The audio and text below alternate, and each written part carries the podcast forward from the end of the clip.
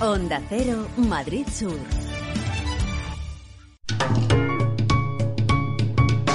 Lubricantes Total patrocina Auto FM. Lubricantes Total. Mantén tu motor más joven por más tiempo. ¿Qué tal? ¿Cómo estáis? Bienvenidos a un nuevo podcast de Auto FM. Soy Fernando Rivas y estoy encantado de compartir este ratito con vosotros. Aquí comienza Auto FM.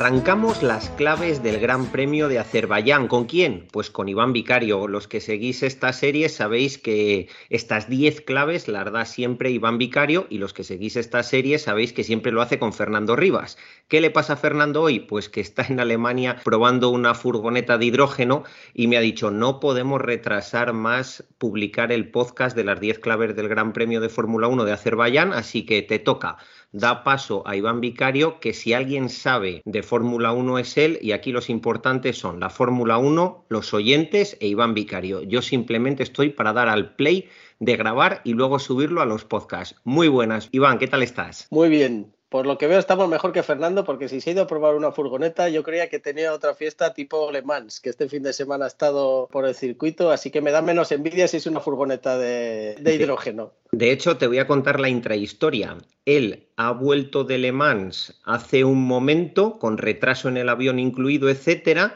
y se ha, o sea, ha venido desde Francia, ha dormido en casa un rato y se ha vuelto a montar en un avión camino de Alemania, por cierto, también con retraso y con bastante rato en la sala de espera de embarque del avión. Así que no le envidiamos en absoluto, ni tú ni yo. Pues no, no, déjale que pruebe las furgonetas. Y una cosa, aquí lo importante, no, yo no soy ni el tercero, yo soy el último más importante. Lo importante son los oyentes y luego la Fórmula 1. Así que, y luego ya Iván Vicario, venga, te dejo en el podium, el tercero. Venga, pues nada tercero, no, está mal.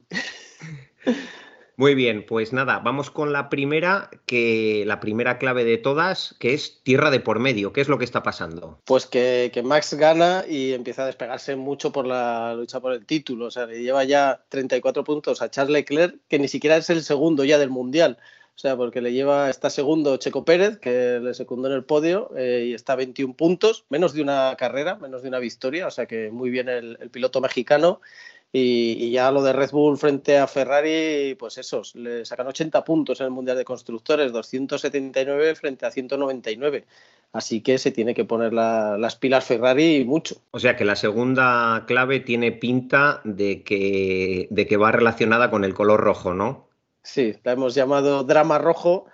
Y es que el doble abandono por problemas de fiabilidad, tanto de, de Carlos Sainz, que tuvo un problema hidráulico, los digo en orden, aunque Carlos se abandonó cuando era cuarto y Charles cuando era primero, en el caso de Charles por una rotura de, motor que han hecho saltar todas las alarmas en, en, Maranello, así que peligro porque es una cosa con la que no contaban, con empezar a tener problemas de fiabilidad, que era ya lo que les faltaba, porque la verdad que están teniendo muchos problemas estratégicos y, y, en general en las carreras, y, pero de momento la fiabilidad no era uno de los problemas y en este Gran Premio han abandonado los dos coches por roturas. Cuéntanos cuál es la tercera de las claves que has traído aquí a este Gran Premio. Pues seguimos hablando de Ferrari y se llama También fallaron los pilotos.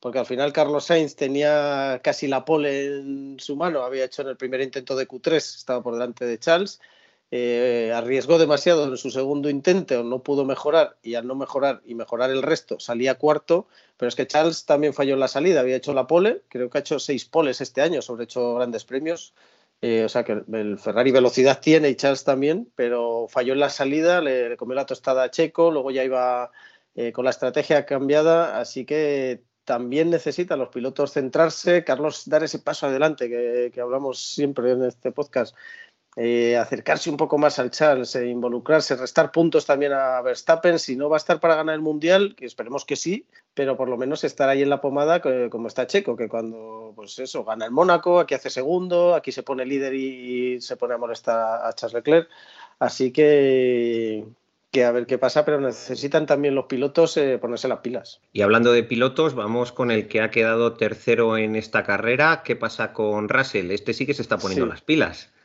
Este se está poniendo las pilas él y se las está poniendo a Hamilton. porque le sigue ganando bastante cómodamente, tanto en clasificación como en carrera. Eh, hizo tercero, Hamilton remonta hasta el cuarto puesto, eh, pero de nuevo por detrás de, él. En clasificación también quedó dos puestos por delante. Y sí que es verdad que Luis Hamilton estaba aquí probando un nuevo suelo porque eh, Mercedes perdón, está haciendo muchos experimentos, muchas pruebas a ver si consiguen acabar con el rebote del coche eh, no, solo no lo han conseguido, sino que la cosa ha ido a peor. Así que, que nada, Charles de nuevo, perdón, George Russell de nuevo por delante de, Hamilton y, empieza a ser la tónica de, la temporada. Una tónica que, voy a decirlo malvadamente, como, como, yo no soy el que hace habitualmente esta sección, a mí me mola esa tónica. ¿eh? ¿Qué quieres que te diga? Que le pongan las pilas a Hamilton. Tiene, tiene, su, tiene su gracia también porque eh, siempre ha tenido un coche ganador en Fórmula 1 Hamilton, o sea, siempre ha ganado por lo menos un gran premio desde el año 2007 que debuta en Fórmula 1 y este es el primer año que no tiene un coche, por lo menos de momento, para lograr esa, victoria y de repente se le está subiendo a las barbas el, compañero de equipo que todos sabíamos que era muy bueno. El año pasado Alonso dijo que para él era el piloto que más le había impresionado en su regreso a la Fórmula 1, pero lo que está haciendo este año ha puntuado en todas las carreras, creo que se ha metido siempre entre los cinco primeros o sea que está por delante de Carlos Sainz con un Mercedes. Así que, que chapó. Y lo que dices, pues le da ese picante porque está sufriendo mucho eh, Luis, que también es verdad que viene de luchar por victorias y por títulos. El hecho de estar luchando por cuartos y quintos puestos, supongo que la motivación no es la misma que para George Russell, que, son sus mejores resultados eh, hasta el momento. Seguimos en la quinta clave, también con Mercedes, que han querido liar en esta ocasión pues eh, lo he llamado Mercedes y el rebote. De momento, como verás, me estoy negando a usar por poison, que es la, palabra inglesa, y la, Fundeu recomendó usar marsopeo, aunque como tal no existe, pero recomendó que se podía usar. Pero yo lo llamo rebote y ya está, porque ya los coches rebotan y punto, tampoco vamos a, complicarnos. Bueno, pues eh, Mercedes y el rebote te decía que en Baku montaron un poco de show. el, suelo ya se sabía, porque con una recta tan larga eh, los coches cuanta más velocidad tienen, más, eh, más se acentúa el fenómeno del rebote. Y, pero claro, además Mercedes arriesgó con un suelo nuevo, iba muy bajo el coche de, de Lewis Hamilton, eh, lo cual hace que sea peor el fenómeno. Y montaron un poco de show, de nuevo Toto Wolf pidiéndole perdón a Hamilton porque no le habían dado un buen coche, Hamilton haciendo como que no podía salir del coche. Yo entiendo que, que estaría dolorido porque eso, pero yo creo que, eh, a ver, esto es más viejo que la tos. Eh, pues igual que antes hubo un año que se quejaban de, de los, eh, lo diré, de los alerones flexibles, otras veces son otros los que dicen, no, uy, qué mal, es que se desllantan las ruedas, a ver si me cambian las ruedas.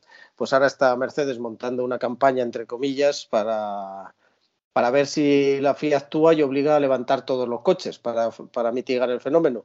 ¿Qué pasa? Que, claro, eh, hay equipos que han hecho los, los, deberes, como Red Bull, que no, que no lo sufre, que dice, oye, el año pasado, en temporadas anteriores, cuando nos contabais, o sea, cuando nosotros teníamos problemas o íbamos más lento, lo que nos decíais desde Mercedes es que teníamos que haber hecho un mejor trabajo, en lugar de pretender que cambiara la normativa, pues aplicaros el cuento no les han hecho demasiado caso. En general, cuando la gente ha protestado, eh, o sea, cuando en, tweets, en noticias, la gente tiende a, decir, oye, levantad el coche y ya está, y el fenómeno desaparece. Y si perdéis dos, tres décimas, pues mala suerte, pero eh, es la manera de hacerlo. estáis poniendo vosotros mismos en peligro la salud de los pilotos, así que... Les voy a dar una idea que contraten más ingenieros españoles y seguro que son capaces de resolver todos estos pequeños detalles técnicos. Pues puede ser, oye, no es, no es mala idea. desde luego es una cosa que no se puede reproducir en el túnel de viento que ha pillado a toda la Fórmula 1 por sorpresa, pese a que es un fenómeno muy conocido. O sea, en los años 80 y primeros 90 eh, ya, lo, ya lo sufrieron. no solo en Fórmula 1, sino incluso en los coches de Le Mans, aprovechando que hemos eh, estado hablando de, o sea, que hemos estado disfrutando las 24 horas. Eh, incluso coches ganadores, le pasaba al Peugeot 905, es, es, un coche que padeció el, rebote toda su vida en las carreras y fue un coche ganador, o sea que ni siquiera incluso el Ferrari sufre mucho, mucho rebote. Y, no y, a él no le afecta en prestaciones. O sea que, es un fenómeno conocido, pero muy difícil de simular en, el túnel de viento y en, los ordenadores, con lo cual pues están todos trabajando como buenamente puedan, pueden. Nada, pues le damos una palmadita en la espalda a los de Mercedes que contraten ingenieros españoles y pasamos a la sexta clave, Iván. Sí, esta es muy. No, no, necesita mucha explicación. Le ha llamado Gasly recupera sensaciones, porque sí que es verdad que venía su noda de, de ganarle en varias carreras seguidas y, demás. Y el piloto francés, que el año pasado ganó una carrera, recordémoslo, el año pasado hace dos, yo creo que fue hace dos, puede ser, con el, con el Toro Rosso, con el Alfa Tauri. Eh, llevaba unas carreras un poco flojas y aquí ha hecho un carrerón y ha acabado sexto detrás de, los, de los dos, sexto no, perdona, quinto, detrás de los dos Red Bull y los dos Mercedes. Así que carrerón del francés que, que además está buscando equipo, por lo menos otro proyecto de cada futuro, porque toda vez que ha renovado Checo Pérez ya se han cerrado definitivamente las puertas en Red Bull. Así que está pensando incluso darle un, nuevo aire. Se rumorea que podría ir a, a McLaren, no se sabe, pero bueno está abierto a cambiar de equipo. La clave número 7 me encanta. Entre campeones anda el juego. Eh, sí, porque muchas veces queremos jubilar, ya no tanto a Alonso, que, ha mostrado muy buen nivel, muy buen nivel desde que volvió a la, a, la Fórmula 1 el año pasado, pero sí a Vettel, están todos como deseando jubilarle siempre, no sé por qué. Además es, es un personaje que en su momento pudo resultar un poco antipático, pero yo creo que en los últimos años es, un tío que, nos da muchos buenos momentos y, entretenidos en la Fórmula 1 y hay mucha gente como intentando jubilarle y no. Se marcó un sí, eh, sexto, precisamente, que decíamos antes de Gasly, no, fue sexto Vettel eh, un carrerón muy bueno con el, con el Aston Martin, que parece que empieza a funcionar, con el Red Bull verde, que lo llamamos desde Barcelona, y Alonso un séptimo también espectacular, sacando todo lo que tenía la Alpine. Así que no tengamos tanta prisa que por jubilar a los campeones, que lo son por algo normalmente. No, no, el que tuvo retuvo y, ya está. Lo que pasa que es cierto que pues necesitan máquinas entre las manos para poder demostrar lo que, lo que valen. Vamos, si quieres, Iván, con la clave número 8.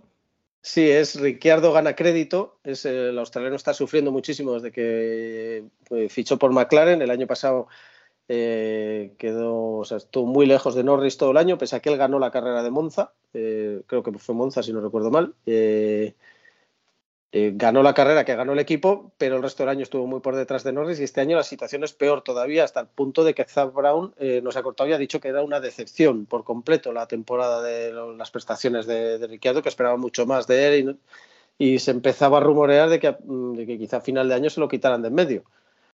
Pero aquí por lo menos eh, clasificó pegado a Lando Norris y en carrera por estrategia le, le benefició la estrategia y acabó delante de él eh, acabaron los dos juntos detrás de Fernando Alonso. Eh, pero bueno, una carrera mucho mejor, mucho más en el nivel que uno espera de, de Ricciardo, eh, multiganador de, grandes premios.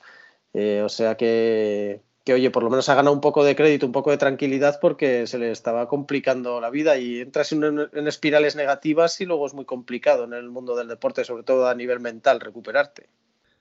Clave número 9, Schumacher Junior. ¿Qué pasa con, con la nueva generación de Schumacher?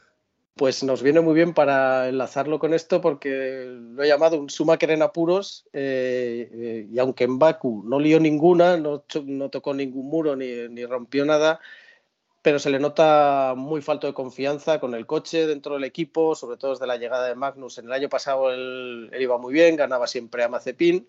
Este año ha llegado Max Magnussen, que es un fuera de serie, pues un piloto que yo considero muy bueno y muy rápido y, claro, está un poco perdido y efectivamente está, ha entrado en esa espiral negativa de la que está intentando salir Ricciardo, eh, Schumacher ha entrado de cabeza, eh, pierde casi siempre con Magnussen, eh, sobreconduce, que le llaman los ingleses, o sea, eh, va más rápido de lo que debe y, no le están saliendo las cosas y además es eso, como ha tenido varios accidentes, pues ya es lo que faltaba. En un año con límite presupuestario, si tienes un accidente de un millón de euros, pues te has llevado por delante una porción importante del presupuesto del equipo. Y vamos a rematar con la décima clave de este Gran Premio de Fórmula 1. Pues eh, le ha llamado nunca decepción y me refiero al circuito de Baku. Desde que llegó el Gran Premio de Azerbaiyán siempre han pasado cosas. Es un Gran Premio entretenidísimo, un, circuito diferente, con una no es una recta como tal completa. Metieron dos especies de curvas por un tema reglamentario, porque las rectas en Fórmula 1 creo que no pueden superar los dos kilómetros. Pero bueno, tiene una zona de más de dos kilómetros a fondo, eh, luego zona revirada, la parte del castillo, que es como meterte en una ciudad medieval, y siempre, siempre nos da muy buenas carreras y de hecho nadie ha conseguido repetir victoria. En el 2017 ganó Ricciardo, en el 2018 ganó Hamilton, en el 19 Bottas, en el 20 no hubo, pero el año pasado ganó, ganó Checo Pérez y este año ganó Verstappen. Así que, que siempre además nos da variedad de ganadores, lo cual está, está muy bien, creo. Bueno, pues una vez analizadas estas 10 claves con el señor Iván Vicario, vamos a dar el repaso a los españoles más Checo Pérez, a los latinos. Adelante. Eh, sí, hablamos con Fernando y dijimos, oye, hay que meter a Checo Pérez porque también nos escucha mucho en México y en Hispanoamérica, así que, lo hemos hecho uno de los nuestros, ya era uno de los nuestros, pero además lo hemos hecho como tal. Oficial. Y, eh, oficial. Así que, como hemos dicho antes, eh, nuevo podio, segundo puesto, se encarama también al segundo puesto del Mundial y eh, hubo ciertas órdenes de equipo porque venía muy rápido Verstappen por detrás. Eh, una vez que, que, Leclerc cambió de estrategia, eh, le dejó pasar y se marchó muy fácilmente Max Verstappen, con lo cual Checo reconoció que es que era más fuerte en este Gran Premio y ya está. Está segundo en el Mundial, está menos de una victoria. Cualquier cosa que pase, Red Bull sabe que tiene ahí un piloto, tiene un, un seguro y Checo sabe que si hace las cosas bien, pues eh, quizá pueda hasta pelear por el Mundial. Quién lo sabe. Desde luego está haciendo una temporada fantástica y no por nada le ha renovado Red Bull por dos años, que no suele ser eh, lo típico en Red Bull. Así que chapó por Checo Pérez. Nuestro Fernando Alonso. Pues vamos a empezar dando un dato que no he conseguido encontrar el dato exacto porque me he acordado de que tenía que comentarlo a última hora, pero bueno, eh, hace más de 18 años que debutó en Fórmula 1 y ha batido un, un récord de, de Schumacher de, entre la primera prueba que corrió, el primer Gran Premio, el Gran Premio de Australia del año 2001, eh, hasta aquí. El récord que irá ampliando lo sucesivo ya hasta que, se retire, pues yo supongo que dentro de un par de años por lo menos, porque está a un nivel magnífico. Y más allá del récord, eh, se metió en Q3, de nuevo ha ganado Ocon, de nuevo ganó Ocon en carrera, eh, pero además es que supo aprovechar muy bien la, velocidad punta del Alpine para defenderse eh, cuando venían atacándole por detrás, especialmente los McLaren en la última parte, y para remontar después de, su primera parada, para adelantar. Así que ha repetido el séptimo puesto de, de Monte Carlo. Es la tercera carrera consecutiva puntuando. Y además con, sus puntos y el puntito de, Ocon, eh, Alpine ha superado Alfa Romeo y, nada, está retomando ya, eh, dejando esa, esa, racha de mala suerte que tuvo a principio de, año y parece que ya, ya vuelve a ser el, Alonso de siempre también en resultados, que lo era por prestaciones, pero ahora además empieza ya el martillo pilón de pum, pum, pum, puntuar, puntuar. Y, la lucha ahora ya, una vez superado Alfa, pues debería ser ganar a los, a los McLaren, claro. Bueno, este fin de semana ha sido las 24 horas de Le Mans yo creo que le vamos eh, a, volver a ver sentado en un coche de Le Mans, pero mi pregunta hacia Iván Vicario es que saque la bola de cristal y si le vamos a ver combinándolo con la Fórmula 1 o va a esperar a terminar su etapa en la Fórmula 1 otros dos o tres años más y luego ya se va a volver a sentar en Le Mans o a lo mejor crees que lo puede combinar. Eh, pues dependerá si siguen Alpine, que yo creo que sí. Eh, Alpine va a seguir corriendo el año que viene con el mismo el MP1 con el que ha corrido estos dos últimos años, pero para 2024 eh, lanza un hipercar. O sea, ha anunciado que correrá con un hipercar. Cuando tienes a un tío que ha sido campeón del mundo de resistencia, que ha ganado dos veces las 24 horas de Le Mans, eh, me parecería raro que Alpine no le invitara por lo menos a unirse al programa, puesto que estaría la misma marca, me refiero. Así que, que, por ahí yo creo que podríamos incluso verle antes de que, de que deje las 24 horas de. O sea, de que deje el Mundial de Fórmula 1 compatibilizando ambos programas. Puede ser, ¿eh? yo no lo descarto porque ya lo hizo en su momento, o sea que, que, no sería una cosa desconocida para él. Y luego, eso sí, ya después de, de la Fórmula 1, no creo que vuelva a la Indy 500, porque la Indy 500 es muy complicada de ganar. Lo hemos visto con Palou, este año lo tenía todo y lo perdió todo en una carambola. Alonso con 47 años creo que no le va a, apetecer, o con 45, me da igual, eh, rodar entre, a 350 entre muros, pero Le Mans posiblemente se lo veamos hacer más veces y seguro, seguro, seguro que volverá al Dakar. Eso, vamos, e, es que eso es apuesta segura, eso, vamos, no tiene valor esa apuesta. Hoy, he leído que, Alonso no se quejaba del porpoising porque se había hinchado a dar botes por las dunas y que para él eso de dar botes era una cosa normal. El otro día, de hecho, en uno de los de las eh, publicidades en Eurosport durante la clasificación sacaban su accidente cuando voló por la, por la duna cortada y, cayó de pie y siguieron para adelante. Digo, si es que eh, claro, no es lo mismo porque evidentemente esos coches están preparados para dar botes, pero decían eso que, oye, dice Alonso no se queja porque se hinchó a dar botes por las dunas en el, en el Dakar, claro. Bueno, vamos ahora con, Carlos Sainz. Carlos Sainz estuvo, como hemos dicho, muy cerca de la pole. Eh, bateó a Charles Leclerc en el primer intento, eh, pero en el segundo la pifió. Y necesita, lo ha vuelto a pifiar en un, en un momento decisivo, necesita un par de carreras en el que le salgan las cosas bien. una clasificación en la que gane a Charles, aunque es la suerte la que es más difícil de ganar el piloto monegasco. Y, en carrera luego mm, salió conservador, no, no pudo adelantar posiciones, eh, luego se, puso a conservar neumáticos, dejó unos segundos con, los coches de delante, con, con, más Verstappen en este caso, hasta la rotura, tampoco pudo hacer mucho más. Eh, está más cómodo con el coche, está más cerca de Charles, pero le falta ese, ese poquito, que es el más difícil al final, para, meterse de, lleno en la, en la lucha por el, por el campeonato, porque de hecho es eso, ahora eh, Checo Pérez está muy bien, así que necesita Ferrari también que empiece a puntuar con asiduidad y, a restar puntos a los Red Bull. Bueno, yo confío, le mando ánimos a, a Carlos, a Carlitos, para que se concentre, no la pifie en el último momento y siga trabajando porque llegará, le llegará la oportunidad y, podrá pelear por las carreras, por los podios y por las victorias. Yo creo que le tenemos que, ver con un Ferrari en victoria este año y ya está. O sea, no puede ser, aunque solo sea por estadística o por lo que sea, pero tenemos que verle ahí arriba.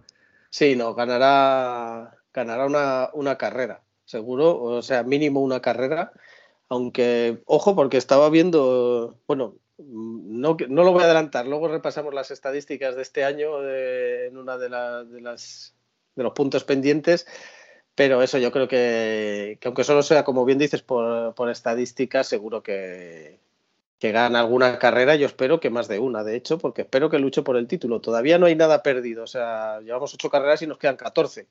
Fíjate si, si hay terreno para remontar. Nada, pues vamos ya con los destacados, que no quiero hacerte spoiler de lo que nos quieres contar. Eh, pues la estrella, eh, esta vez me he ido a George Russell, porque Verstappen no ha ganado, ha ganado muy bien, pero tampoco es el gran premio más brillante que le hayamos visto. Y yo creo que George Russell se merece ya por fin la estrella porque, porque ha estado sublime, como hemos dicho, y, y está un punto por, el, por delante de Lewis Hamilton. Eso en Fórmula 1 son palabras mayores. El estrellado el estrellado esta vez no es alguien, sino una marca Ferrari, porque la verdad que en carrera todo lo que les podía salir mal les salió mal, eh, doble abandono y a remar porque tienen mucho que remar. ¿Y la sorpresa? Pues eh, lo hemos comentado ya y para mí ha sido un poco sorpresa que Ricciardo eh, estuviera tan competitivo en carrera y aunque beneficiado por la estrategia, pero, pero vamos, estuvo por delante de Norris, así que para mí fue, fue sorpresa. ¿Y el momento del Gran Premio? Eh, pues me he quedado con la salida de Checo. He estado tentado de, elegir la salida del coche de Hamilton cuando montó su pequeño show, que yo entiendo que tenía dolores, ¿eh? pero que también conocemos todos a. Tenemos niños pequeños, ¿eh? sabemos de qué va esto. Exacto, y yo creo que, le eché un pelín de teatro, pero no, la salida de Checo Pérez se puso líder y luego, aunque luego tuvo que hacer la posición a esto, para mí fue el momento de la carrera porque además ahí empezó a perder el Gran Premio Ferrari. ¿Y qué es lo que no nos podemos perder en el próximo Gran Premio de Canadá 17 y 19 de junio? Del 17 al 19 de junio. Sí, el, próximo fin de semana, así que esta vez no tenemos que esperar mucho. Eh, pues lo más importante es que Ferrari necesita empezar la remontada ya mismo. Y te hablaba de estadísticas porque he estado mirando y claro, eh, Charles Leclerc ha, hecho seis poles en ocho carreras pero solo ha ganado dos carreras, pero es que su, segunda victoria es del tercer Gran Premio. Desde entonces ha empalmado cinco victorias seguidas Red Bull. cuatro de Verstappen y una de, Checo Pérez. Así que, que, está quedando, de hecho, las vueltas rápidas, que en las tres primeras carreras fueron del propio Leclerc, en las últimas carreras han sido todas o de Red Bull y una que hizo Lando Norris en Mónaco. Que no, pero ha cambiado la tendencia. Empezó muy fuerte el año Ferrari y por lo que sea no han dado tampoco con la tecla de las mejoras. Eh, así que necesita dar un salto adelante y empezar a convertir esa velocidad que sigue teniendo, las últimas cuatro poles han sido de Charles Leclerc, esa velocidad que sigue teniendo el coche, especialmente en clasificación, convertirlo en victorias y empezar a recortar puntos. Pues eso, 34 puntos empieza a ser una distancia considerable, es más de un gran premio. Nada, que se lo dejen a Carlos y que se encargue él. Y ya está. Eh, ojalá. me, parece, me parece perfecto. No tienes que convencerme, desde luego. La siguiente cosa que tenemos que andar pendientes, yo creo que es de Alonso, que es otro circuito que muy de velocidad punta, que le irá muy bien al Alpine. Es de suponer, ya sabes que en esto de la Fórmula 1 nunca hay nunca se pueden hacer predicciones, pero, pero yo creo que Alonso va a seguir sumando puntos, recuperándose de su mal inicio y yo creo que va a acabar el año por delante de Ocon una vez más. Así que, que en andamos. La, tercera que me has puesto para no perderse es que, es que me da la risa. Es que son unos quejicas, o sea, son unos quejicas de, serie.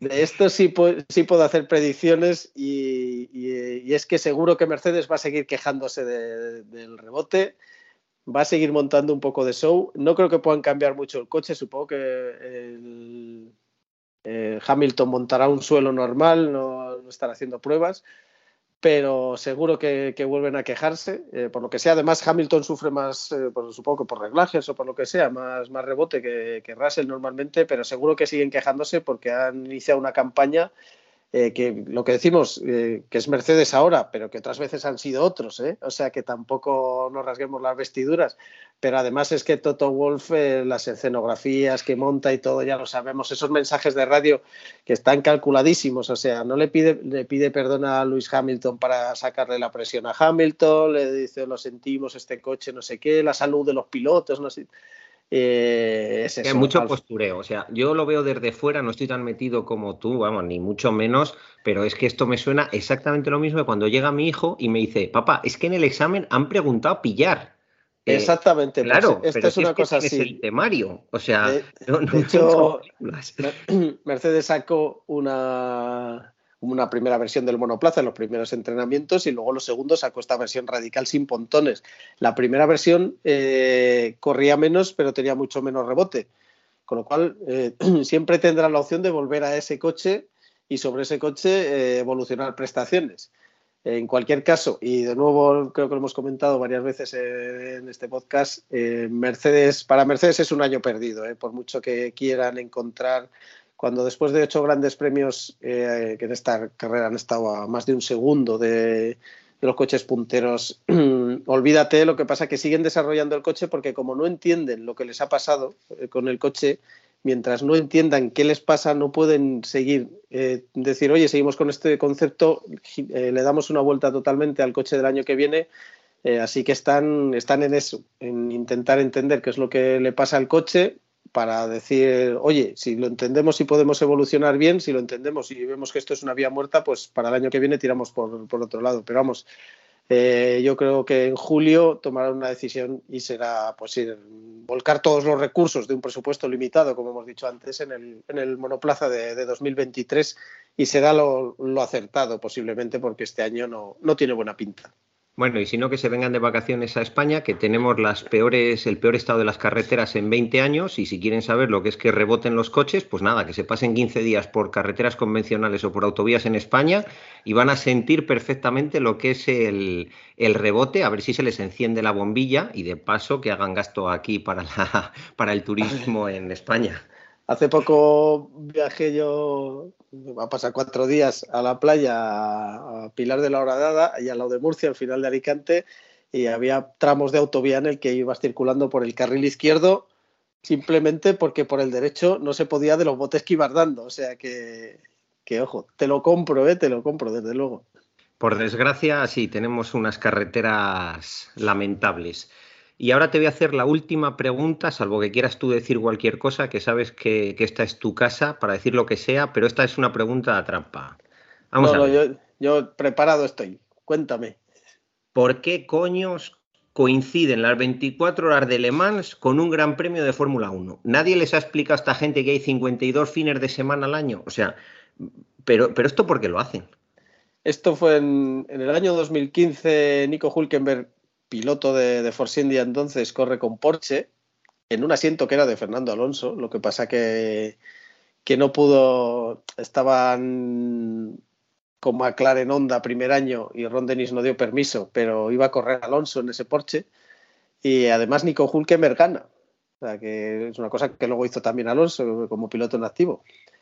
Y, eso nos gustó en la Fórmula 1 porque quita foco a la Fórmula 1. Y ya empezaron a poner, a hacer coincidir alguna vez el Gran Premio de, de yo creo que fue el de Azerbaiyán también anteriormente, con las, con las 24 horas. Este año además han hecho coincidir los horarios. Han dicho la clasificación a la hora de la salida.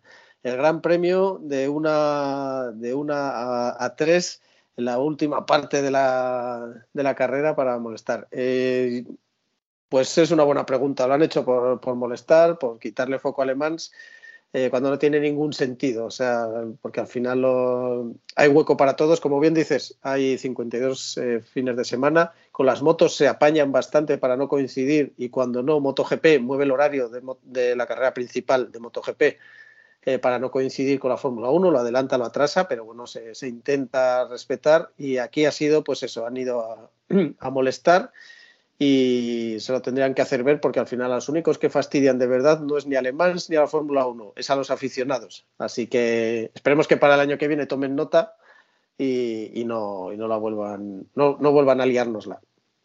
Yo también espero eso porque es una cosa que no entiendo. No sé si son conscientes de que el automovilismo, el motorsport funciona por los aficionados y que si a las carreras las dejan de ver los aficionados y dejan de acudir los aficionados, no va a haber carreras. Así que a ver si los directivos se enteran de una vez de, esa película porque creo que viven muy aislados dentro de, de sus despachos. Desde luego, al final ellos tienen sus batallas políticas, nos salpican a nosotros y, Igual que echaron casi a los aficionados del fútbol, de los estadios, con los precios de las entradas, con los horarios, solo pensando en la televisión, hay que tengan cuidado porque si echan a los aficionados de los circuitos, a los circuitos no les van a salir las cuentas. Y eso de pagar millonadas se va a acabar. Y, por ahí em, se empiezan a recortar cosas y pues eso. A mí me ha dado muchísima alegría ver Le Mans hasta la bandera en torno a 300.000 almas había por allí, o 250.000, es que me da igual me ha encantado ver esas imágenes de todo lleno, lleno, lleno, lleno, lleno. Claro, es que además es que además es eso, que a Le no le vas a hacer nada. Si es que Le Mans es la carrera más importante de, mm, o sea, del año. Por encima, yo creo que de las 500 millas de Indianápolis, del Gran Premio de Mónaco, el campeonato es más importante la Fórmula 1, evidentemente, pero la carrera, la carrera más grande del mundo es Le Mans. No si quieres competir, compite con las 13 horas de, de matar las cañas.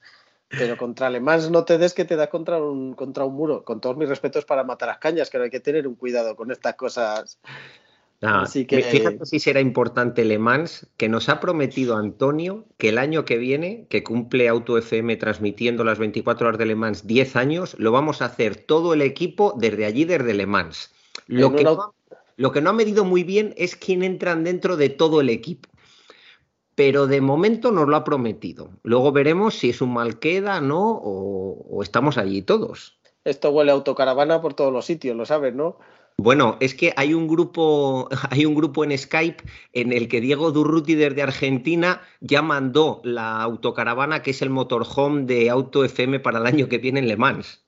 Ah, bueno, pues mira, está bien. Lo que pasa es que Diego lo va a tener complicado para venir en autocaravana desde Argentina, ¿eh?